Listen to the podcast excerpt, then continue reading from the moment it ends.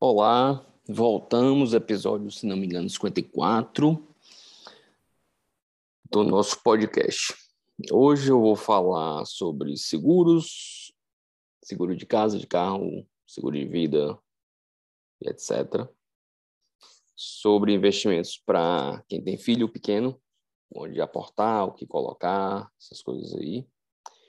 E algumas dúvidas aí que ficaram, que mandaram sobre a questão que a gente falou na semana passada da, da questão de PJ. Então vamos começar, né? Meu nome é Felipe Pinheiro, eu sou médico, professor de medicina, oncologista clínico e gosto aí de coisas de investimentos, falar sobre a vida, filosofar, debater, etc. Agradecer a galera que manda sempre as perguntas, os ouvintes, e vamos lá. Primeira coisa que teve é, sobre a questão da PJ e tal que a gente falou foi o, um ouvinte aí, um, um colega, um futuro colega, falou que essas empresas que fazem a, a gestão da, da PJ, poxa, não, não tinha permitido ele comprar um carro pela PJ, porque tem desconto quando você compra o carro pela PJ, ou, pelo, ou se você é produtor rural, ou se você é deficiente físico tal, tem alguns descontos, você compra direto da fábrica. E aí eu coloquei para ele que algumas pessoas fazem isso, compra pela PJ e tal, mas você tem que ter uma, uma pessoa jurídica que gere o lucro suficiente para esse lucro suficiente ser capaz de adquirir um, um, um, um carro, né? um bem imóvel. Não é simplesmente abrir uma PJ e comprar um carro. E imagine uma PJ recém-aberta com 10, 12, 15 sócios recém-formados e todo mundo querendo comprar carro. Não tem lucro, não tem. Então, assim, isso é ilegal, isso é fraude. Né? É, Para todo bom entendedor, a PJ não teria saldo, não teria lucro, não teria como adquirir esse, esse carro. É, como é que eu descobri isso? Na pancada. Quando eu abri lá minha primeira PJ em Salvador e tal, eu também queria, porque todo mundo falava, ah, compra na PJ mais barato e tal. E aí eu fui estudar, fui ler, fui conversar com o contador, o contador, pá, pá. É, PJ tá aqui, tem o o valor total dela é, era, acho que, 10 mil reais para oito sócios. O lucro zero. Como é que você vai comprar carro? Não vai. Então é fraude, é ilegal. Só pode comprar carro pela PJ depois de muito tempo com sua pessoa jurídica, sua empresa dando lucro ano a ano, tendo caixa. Com esse caixa você vai comprar o carro. Então não é abrir a PJ e comprar o carro. Não existe, isso é fraude. Primeira dica, cuidado com o que as pessoas falam. Ah, mas fulano fez, não deu nada, Beltrano fez, não deu nada. Beleza, se der, é merda. É, provavelmente, não sou entendedor do direito, como já falei várias vezes aqui, mas provavelmente você está infringindo a lei federal, a lei da, da Receita Federal, você não tem caixa para comprar um carro e está dizendo que comprou pela PJ, etc. Isso não é legal legal no sentido legítimo, no sentido de legalidade mesmo. Não é. Então, levei, se não me engano, 10 anos para ter caixa na minha empresa para adquirir o carro pela PJ. Então, não é simples.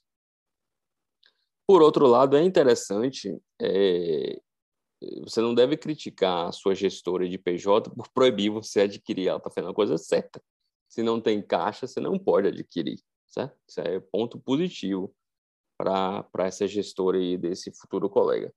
Não pode permitir que você compre carro se você não tem caixa na sua pessoa jurídica, não pode permitir que você abra mil contas de telefone em nome da PJ se os outros sócios não não autorizarem. Teve este caso também é, com colegas.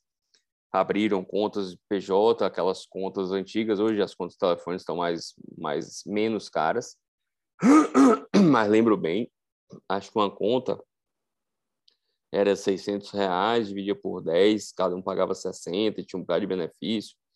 E o administrador não pagou a conta durante alguns, vários meses, e isso se acumulou, juros comeu, e aí veio a dívida lá para a PJ. E teve que ratear, e o cara não pagou e se picou. E deu um embrólio, não sei o que que deu no final. Então, não é permitido você comprar carro quando você abre o seu PJ. Outra coisa que que me perguntaram, que eu, eu acho que eu falei no, no, último podcast não entrei em detalhes, é sobre o ISS. Falei que depende da cidade, tem o ISS e tal. Então, teve isso é, com, com amigos conhecidos também. Tinha uma época em Salvador que tinha uma empresa gestora aí de, de, de PJs e tal, e abria e tal, essa contabilidade, que queria abrir no, no interior do interior, do fim de mundo, lá a gente não sabia nem qual era a cidade, era por conta disso o ISS era menor e ela queria abrir lá não sei aonde para você trabalhar em Salvador. Que eu saiba, é, não é proibido você ter uma, uma pessoa, uma empresa. Eu tenho uma empresa em Vitória da Conquista, eu não sou proibido de atuar em Feira de Santana, em Jiquié, em Tapetinga, mas a empresa é aqui mesmo, de verdade. Eu trabalho aqui, eu atendo aqui, a localidade da empresa é aqui, a empresa funciona de verdade. Então, não estou abrindo aqui simples e unicamente para aproveitar o ISS menor, enquanto eu sou morador de Feira de Santana, trabalho em feira, empresa em feira, tudo em feira, mas meu CNPJ é em Vitória da Conquista. Considero também fraude. Se você faz isso só por conta do ISS, não sei, de novo, a questão legal como entendo, mas eu entendo isso como uma fraude. Se sua empresa não é na cidade, é, não é e acabou como é que a gente tem como baixar o ISS de forma legal? Procurando a prefeitura municipal, onde você atua, vendo quais são as modalidades de pagamento do ISS, fixo, porcentualmente nota fiscal, a depender do, do, do seu fatura, do faturamento da sua empresa. Então, isso pode ser feito. Ah, você atua em cinco municípios conjuntos ao redor, são cinco municípios bem próximos, você atua nos cinco, você trabalha em cinco clínicas diferentes, uma em cada dia, segunda em uma, terceira outra, você pode abrir sua empresa em uma das cinco, se você atua, você vai atuar lá, trabalhar lá, tem endereço lá, tudo direitinho, beleza. Mas abrir num canto só por conta do ISS, considero fraude. Então, é para você tentar fazer as coisas mais em conta, avaliar as melhores oportunidades, é, mas dentro da legalidade. Não vai inventar moda, não. É, outra coisa que me enviaram é que essas empresas gestoras aí de, de, de, de PJ para médico estão cobrando em torno de 16%, 17%, então baixou um pouquinho. Outra colocou que acho que é 15% nos primeiros um ano, no primeiro ano, e depois aumenta 16%, porque no primeiro ano você não vai ganhar nada, filho. você acabou de formar, as coisas não vão crescer, te, te amarra para frente, como eu falei lá no outro podcast, é, demora, demora, não, é praticamente impossível fechar uma PJ no Brasil, um trabalho da Zorra, então te amarra, te deixa mais preso por conta de 1 ou 2% ali no primeiro ano, depois você fica aí 10 anos com eles pagando 16, 17. Mas segundo me falaram, está em torno de 16. É, eu, outra coisa, fui é, calcular o, o, pagamento real aí de todos os impostos, taxas, etc., é, da minha empresa e está ficando em torno de 14,25, 14,5%. Então, 16% para alguém fazer tudo direito dentro da legalidade, sem te dar dor de cabeça, vamos convir que não tem nada demais, né? ele está ficando aí com 1,5% é, para gerir toda a sua bagunça, né? Porque não é fácil gerir a questão contábil, administrativa e advocatícia. Então, se for isso, tá, tá, tá bem direitinho, porque dá dor de cabeça. Ok, é, então isso falando aí do último podcast sobre PJ. Quem tiver mais dúvida pode mandar. Falando um pouquinho de seguro, que a gente estava discutindo com outros colegas, tem seguro de vida, não tem seguro de vida. É uma questão interessante. Eu acho que se você tem filhos e não tem reserva de emergência nenhuma, não tem um patrimônio que possa ser facilmente usado pela esposa ou pelo marido ou pelos filhos, é, deve ter seguro de vida, meu, meu primeiro ponto. Então, a gente pode morrer a qualquer momento, né? É, qualquer dia, qualquer hora. Para quem tem filho, isso se torna mais importante. Então, é, não adianta, por exemplo, ah, eu tenho um apartamento, eu tenho fazenda, sei lá, eu tenho carro, eu tenho isso, eu tenho aquilo.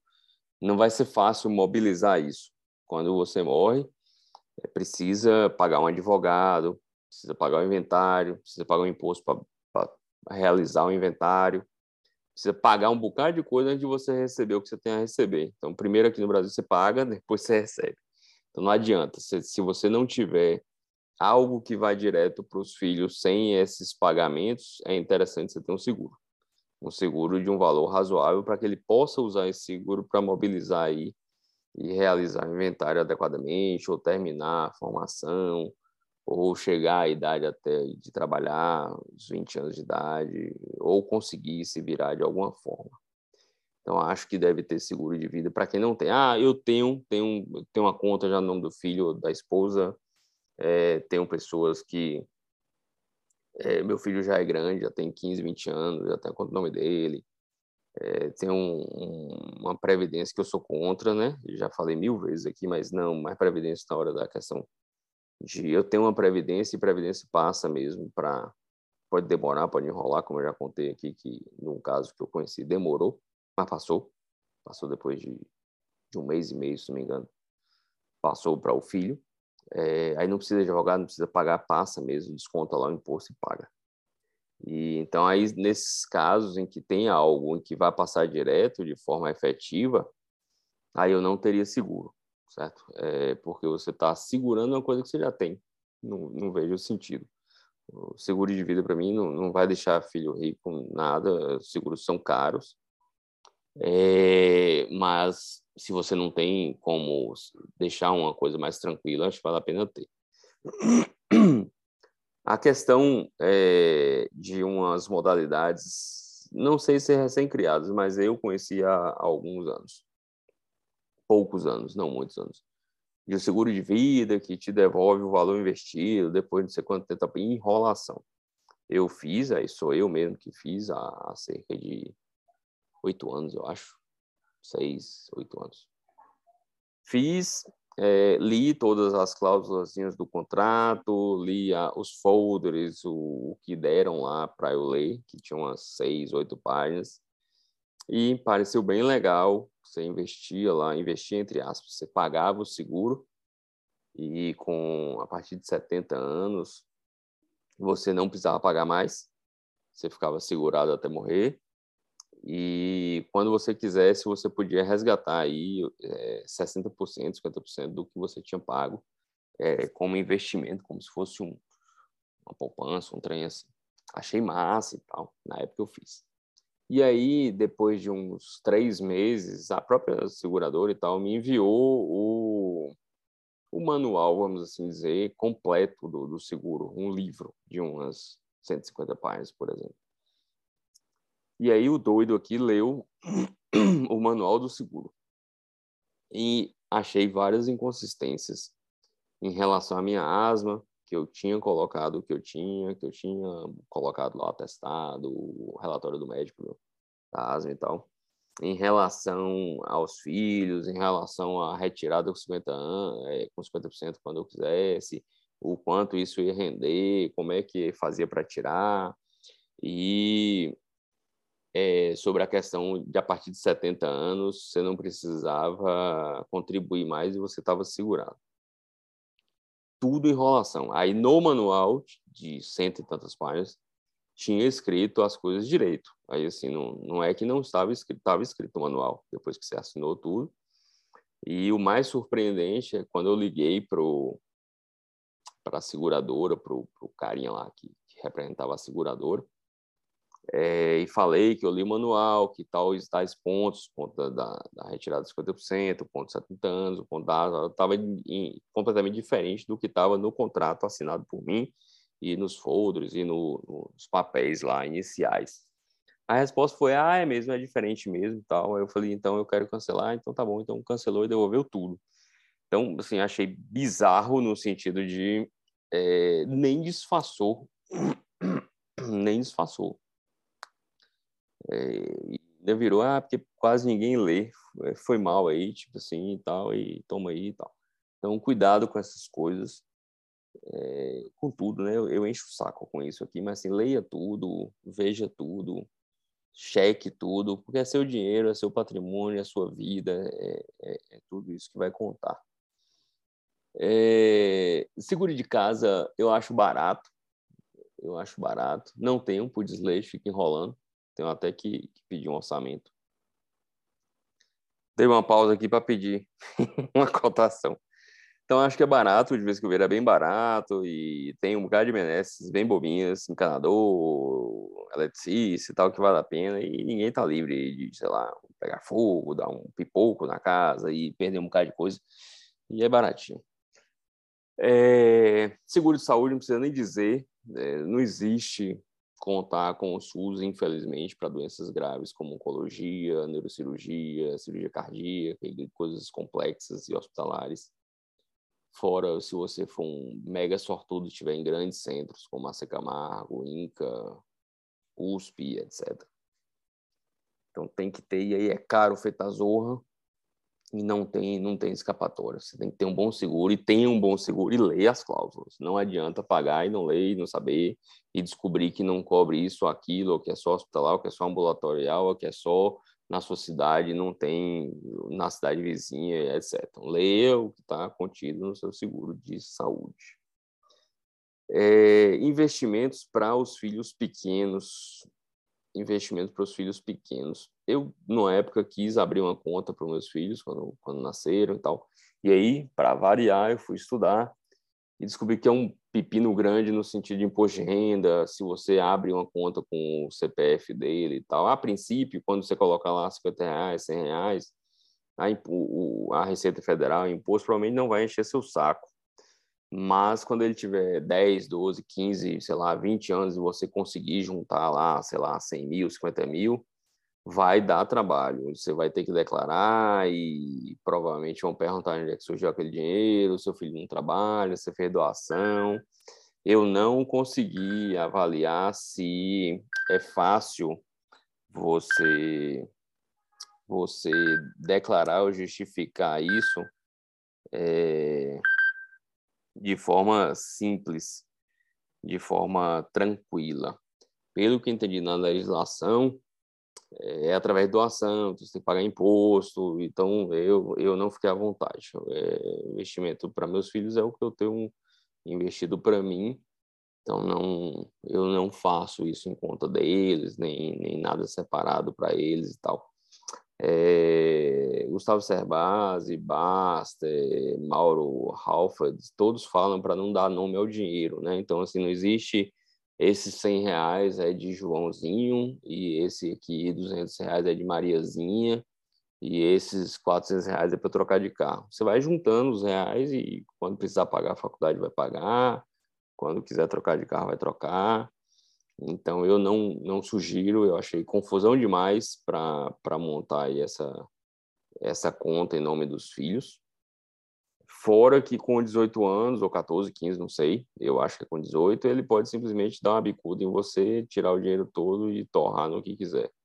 Em vez de pagar a faculdade, comprar uma bicicleta de 60 mil ou fazer uma viagem que queira e você não vai poder fazer nada. É, ah, quer? eu crio meu filho, meu filho não vai fazer nunca isso. Ah, tá bom. É, eu não confio no meu potencial assim, não. Então, eu prefiro é, não ter o trabalho aí dessa questão de ver essa legislação, se vai ser doação, não vai, como é que vai declarar imposto, como é que não vai, essa coisa toda. Você que tem filho pequeno, sugiro fazer sua poupança mesmo lá, seus investimentos, acabou. Quando precisar, ele vai usar você vai pagar a faculdade, intercâmbio, a escola e etc. Não tem que ter no nome dele, não. Acho que tendo uma boa planilha, organizando direitinho, tudo funciona. Era isso. Obrigado aí pelas sugestões, obrigado pelas perguntas, obrigado pela galera que está ouvindo aí. Fiquei surpreso. É... Batemos aí 120 e poucas pessoas seguindo semanalmente, direitinho, ouvindo e mandando sugestões. Fico bem feliz mesmo. Um grande abraço e até a próxima.